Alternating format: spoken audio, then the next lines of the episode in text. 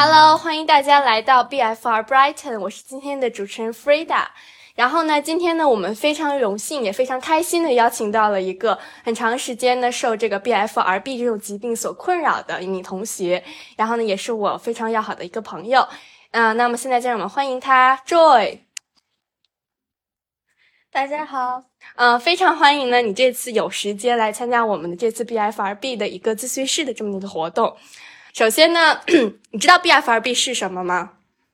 嗯，其实我之前有听说过这个疾病，但是我对它了解不是特别的深。嗯，那我这样简单跟你先说一下这个病主要的症状吧。嗯因为呢，BFRB 呢它是 Body Focus Repetitive Behavior，然后呢，它主要就是说会聚焦一些身体的重复性的一些行为。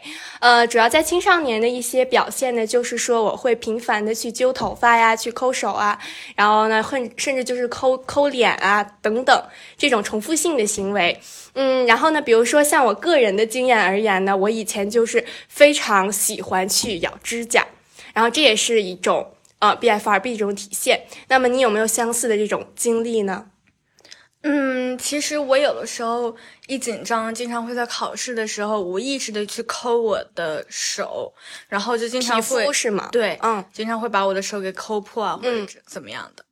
那抠皮肤其实也是一个非常常见的一个现象，而且我其实就是有时候会在过季的时候呀，手上是会长一些死皮，不知道你有没有经历过？然后这个死皮呢，我看到它，我就经常会想去抠它。然后呢，这种就一拽下来之后呢，你可能久而久之，你有时候什么用力过大什么的，它这块就会。进行一些流血，进行一些伤口的留痕，嗯，所以呢，那你对这方面的有什么一些困扰吗？就是它对你的生活造成了哪哪些就是不方便或者麻烦吗？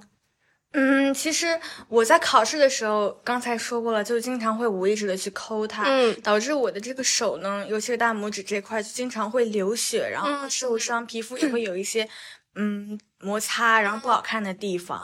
嗯然后呢，每次它长出来的时候，我又没办法控制自己的，然后又要去抠嗯我的这只手，所以就会特别困扰我。嗯现在有点没办法戒掉这种行为了。因为咱们知道，咱们抠手的话，你会留痕嘛？那留痕是不是就会有伤口呀、流血呀？那这个时候你会感到疼痛吗？然后这种疼痛有没有就是说帮你遏制住下一次去做这种行为的动机？嗯，其实我是有感觉到疼痛的，但可能是我的疼痛感小于了我想要去抠手的这个欲望，所以可能我还是没有办法哦，所以就是你下一次还是更想要去抠它。对，嗯，然后就很快忘记了那种上一次的疼痛感。嗯哦，所以那这样而言的话，就是说，在你抠的时候，你并没有感觉到疼痛，而是每次都在你抠完之后，你才会发现，哦，原来这块儿就是我已经对它伤害这么大了，然后才会感觉到很疼痛。对，而且我很 想戒掉这种行为，嗯但是就是一直没有办法戒掉它，就是一直都是一紧张一焦虑，尤其是在考试或者写作业的时候，就会无意识的去抠。嗯，那你一般的话，这种就是频率会很高吗？就是说我发现我只要投入到这种状态之中，我就会不自觉的就是这么做。然后会这种潜意识的，就不是说我觉得啊，我该在写作业了，我好像是时候该抠手了，还是说我就是不知道怎么着了，就是写着写着作业，发现手这边已经出现伤口了。对我是经常无意识的去抠它的，不是说我主观想要去抠它的。那那这样的话，我们大概就是有一个了解了。嗯，那在考试的时候，其实像 BFRB 的一些患者呢，他们很多的病人啊，都是喜欢在极度焦虑、极度紧张、压力过大的情况下，会做出一些对自己身体有些许伤害的一些行为。嗯，所以呢，这个也是你也是一个非常典型的一个患者的例子了。嗯，你有没有曾经或者说想试过去改善这种行为？就你有做过哪些尝试呢？就是去戒掉这样的一种不好的现象。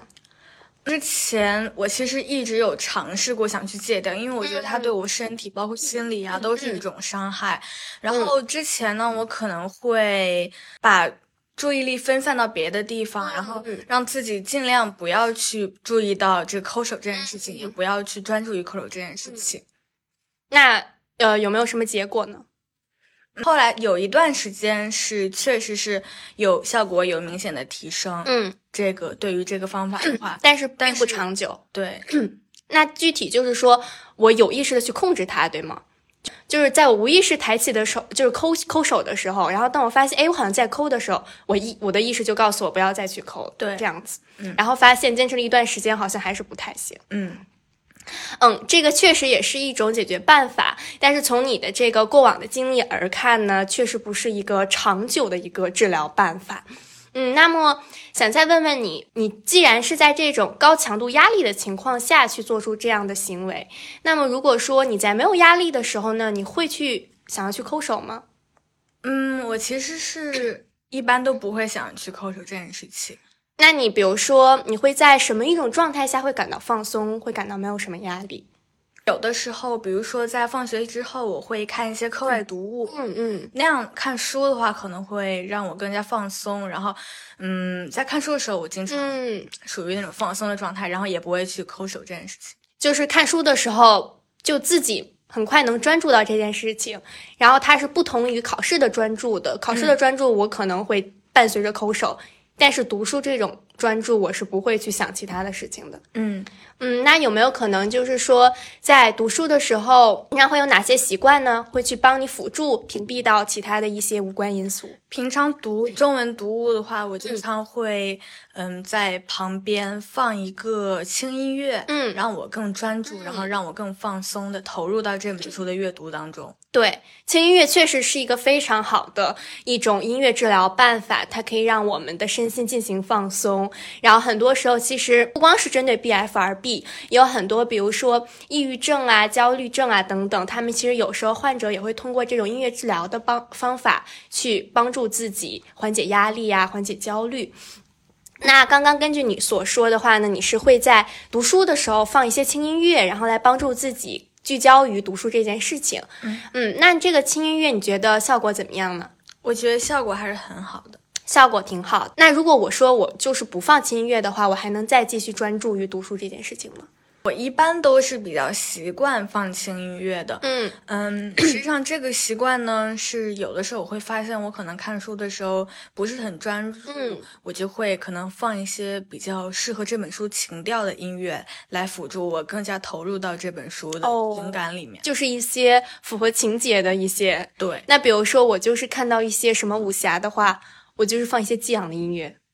嗯，有可能吧。啊、然后就感觉自己身处在情节之中，就是什么主角呀什么的，然后就能投入进去了。嗯，那你有没有试过把这种方法呢也沿用到就是平常我伴随着抠手这种的情境之中呢？嗯，我平好像没有想到这种。嗯，那我觉得你以后可以试一试。嗯，不知道你有没有在心理课上学过一种。听过一个实验啊，就是叫巴甫洛夫的一个狗的那个实验。嗯，那因为咱们不是说看到食物呢会进行一个垂涎欲滴的一个状态嘛，所以呢，他怎么对狗做实验呢？他就是在因为狗会闻到味道嘛，它就会垂涎欲滴。但是呢，他想要让狗听到铃铛之后也会垂涎欲滴，那他怎么做的呢？他就是呃，铃铛伴随着食物。这么去训练它，然后久而久之呢，这个狗呢，它听到铃铛之后，它也就是会垂涎欲滴了。它是通过这样的一个方法呢，让它去达成这个研究者的这么的一个目的。所以我觉得呢，这个方法说不定也可以在你身上试用一下。嗯，因为你是说你在读书的时候放着音乐，发现自己能投入到这件事情，然后并不会聚焦于抠手这件事情。那我觉得呢，在写作业的时候呀，但是。呃，最好是放那种轻音乐啊，因为因为咱们剧烈的音乐其实也在某一种程度上并不适合于去呃怎么说释放你的压力的。嗯嗯，这种轻音乐呢，我觉得是可以在你写作业的时候伴随着播放的。然后呢，当你久而久之呢，你伴随着多了的话，你慢慢的减少去放音乐的这种频率，或者就是说声音放小点儿啊，然后看看长时间来的话，我是不是能否戒掉这个抠手这样的行为。好的，嗯那我回家以后试一下。对，这是一个我觉得，嗯，根据你的这个以前的经历呀，以然后现在的习惯呀，我觉得可能对于你来说是比较适用的这么一种方法。嗯，好的，谢谢。嗯，那我们今天的这个 BFRB 自信室就到这里啦。然后非常高兴呢，今天能请到 Joy 同学来分享他对 BFRB 的一些事情，对 BFRB 的一些困惑。然后呢，我们期待下次，如果这个方法有用的话，期待你对我们的反馈。好的，好的拜拜。拜拜。